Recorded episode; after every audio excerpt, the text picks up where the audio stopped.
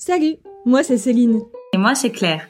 On s'est rencontrés en 2014, ce qui représente presque une décennie d'échanges dans lesquels un sujet revient constamment, celui de l'amitié. L'amitié tient une place considérable dans nos vies.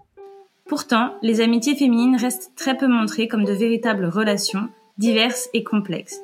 C'est pour ça qu'on a décidé de prendre les choses en main. Dans Les copines d'abord, chaque épisode aborde un sujet précis en lien avec l'amitié, sur lequel on partage nos expériences personnelles. On y raconte nos histoires respectives, ce qui nous permet de comparer nos vécus et d'en tirer des réflexions générales. Ce qu'on souhaite en fait, c'est donner plus de visibilité aux amitiés féminines pour mieux les considérer, ouvrir les échanges et faire plus de place, enfin, aux amours amicales.